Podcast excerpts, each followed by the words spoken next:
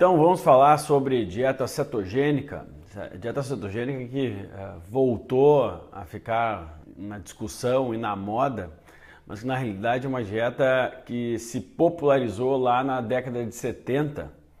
Bom, iniciou a história, da, o início da história da dieta cetogênica foi lá em 1920, onde eram tratadas pessoas com epilepsia. E já já você vai entender por quê. Mesmo assim, mesmo uh, já, já tendo ótimos resultados em tratamento de epilepsia, imagina naquela época o conhecimento tinha grande dificuldade de ser espalhado, né, de ser divulgado. A gente não tinha internet, então e ainda mais quando se falava de alimentação e de tratamento não medicamentoso. Pior ainda, se hoje já é difícil, imagina no passado, né?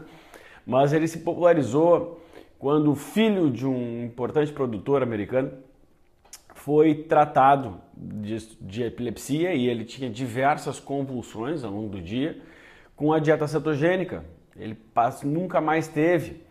Aí, com o passar dos anos, há menos tempo, né, na década de 80, uma, uma médica, uma, na verdade uma pesquisadora americana, tratou o seu marido com Alzheimer, já estava em estágio avançado, também com dieta cetogênica, que é inclusão de triglicérides de cadeia média, que é um tipo de gordura igual ao tipo de gordura que tem dentro do coco, tá? Do óleo de coco.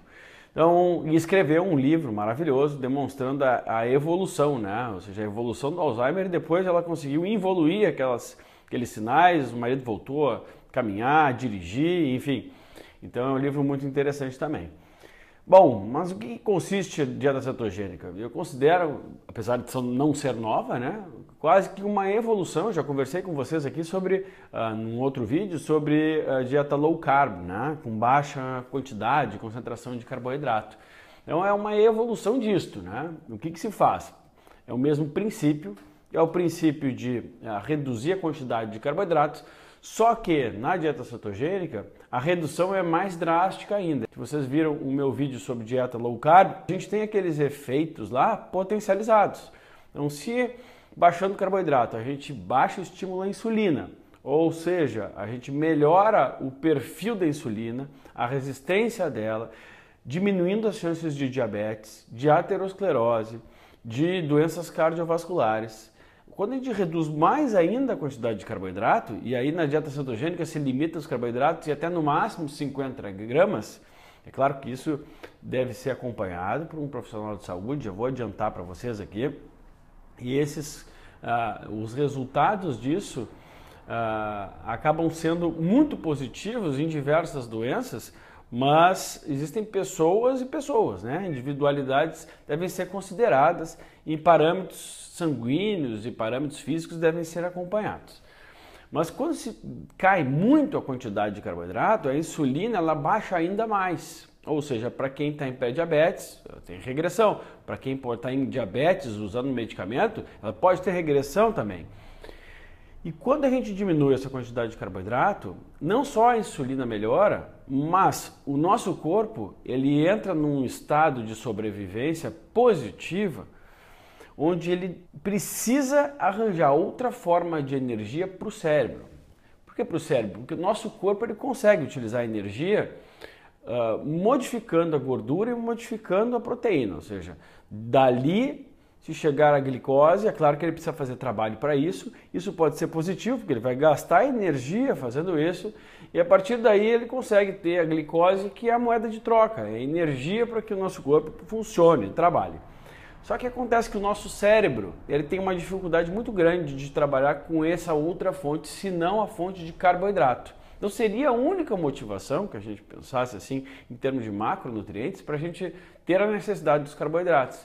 Porque realmente a gente não tem carboidrato essencial à vida. A gente pode aproveitar muito bem os micronutrientes, como eu já falei várias vezes com vocês aqui, são as vitaminas, minerais, antioxidantes que tem dentro desses carboidratos. E aí, fundamentalmente, os vegetais, né?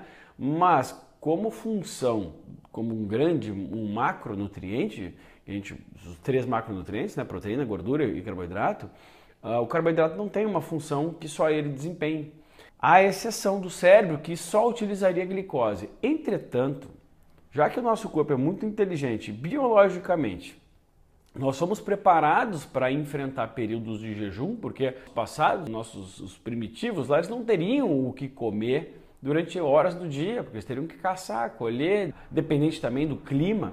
Biologicamente, o nosso corpo está muito bem preparado para enfrentar período, tanto os períodos de jejum, e eu conversei já com vocês também em outro vídeo sobre jejum intermitente, como também para ficar privado de carboidratos. O que, que ele faz? Na privação de carboidratos, que é o que acontece na dieta cetogênica, cai abaixo de 50 gramas de carboidrato, e isso deve ser avaliado individualmente também.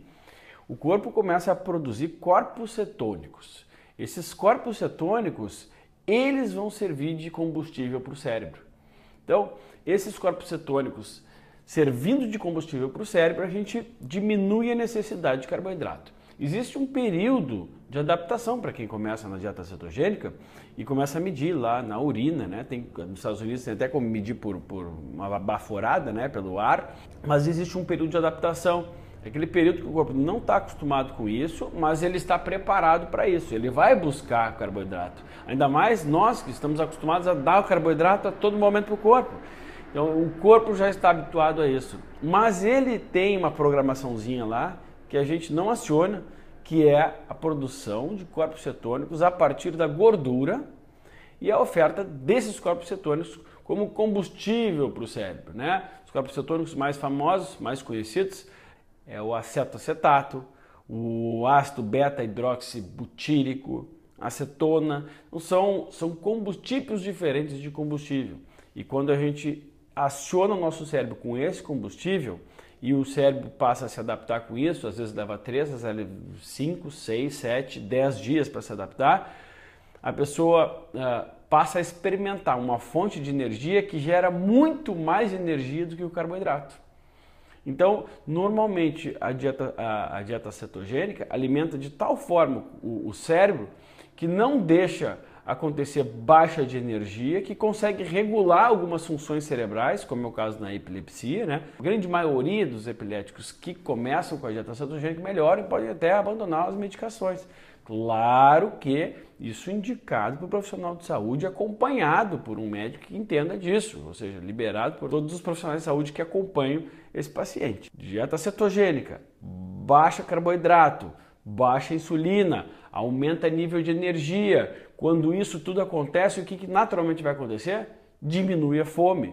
Os hormônios que aumentam a saciedade, que sinalizam saciedade, eles ficam elevados. Aqueles que dão fome ficam mais, ba mais baixos. Essa dieta se popularizou no meio do emagrecimento, a partir da década de 70, por quê? Se eu não tenho sobra de carboidrato, se eu não tenho fonte de energia sobrando, eu tenho a partir das gorduras. O que gorduras? Oleaginosas, abacate, triglicéridos de cadeia média, o, coco, o óleo de coco, azeite de oliva. Então a gente tem meios de fazer com que o corpo se adapte ao aumento de gordura. Falei para vocês que a gordura não engorda, então, se bem escolhida, a gente aumenta a quantidade de gordura, essa gordura gera uma fonte diferente de energia, é uma fonte de energia que nós vamos precisar trabalhar para fazer, ou seja, eu já gasto energia fabricando energia, isso me deixa mais saciado, com mais disposição, com mais energia.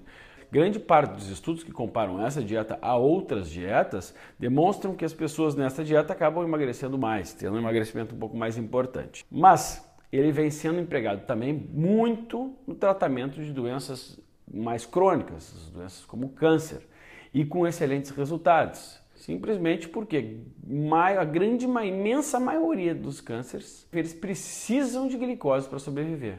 Então a moeda de energia deles não é o corpo cetônico, ele não consegue. Se não existe glicose circulante de fácil acesso, como é o carboidrato, ele ajuda a impedir o crescimento, o desenvolvimento. Lembrando então, gente, isso tudo deve ser acompanhado por um profissional de saúde, é uma evolução, eu não saio de uma hora para outra fazendo, apesar de que tem muitas pessoas que são autodidatas e saem na internet pesquisando como se faz, não estou ensinando, estou falando, abordando o tema e acabam começando a fazer e gostam de fazer, assim como, como diversas outras dietas, a low carb, a paleolítica, a diática, enfim, todas essas dietas que surgiram aí, ok? Não considero a dieta cetogênica como uma dieta, não aconselho a todos fazerem, mas uma grande maioria se beneficiaria. Considero mais como um estilo de vida. né? É, pelo menos ou viver em cetose, que é o que eu procuro fazer, viver com baixíssimo carboidrato, aumento a quantidade de gordura, ou seja, viver nessa cetose e experimentar momentos com um pouquinho mais de carboidrato, seja, com um controle. Então a minha vida não fica monótona, eu consigo comer carboidrato quando eu quero, mas na minha rotina eu acabo diminuindo essa quantidade de carboidratos e para isso e para gerar saciedade e energia eu aumento a quantidade de gorduras de boa qualidade.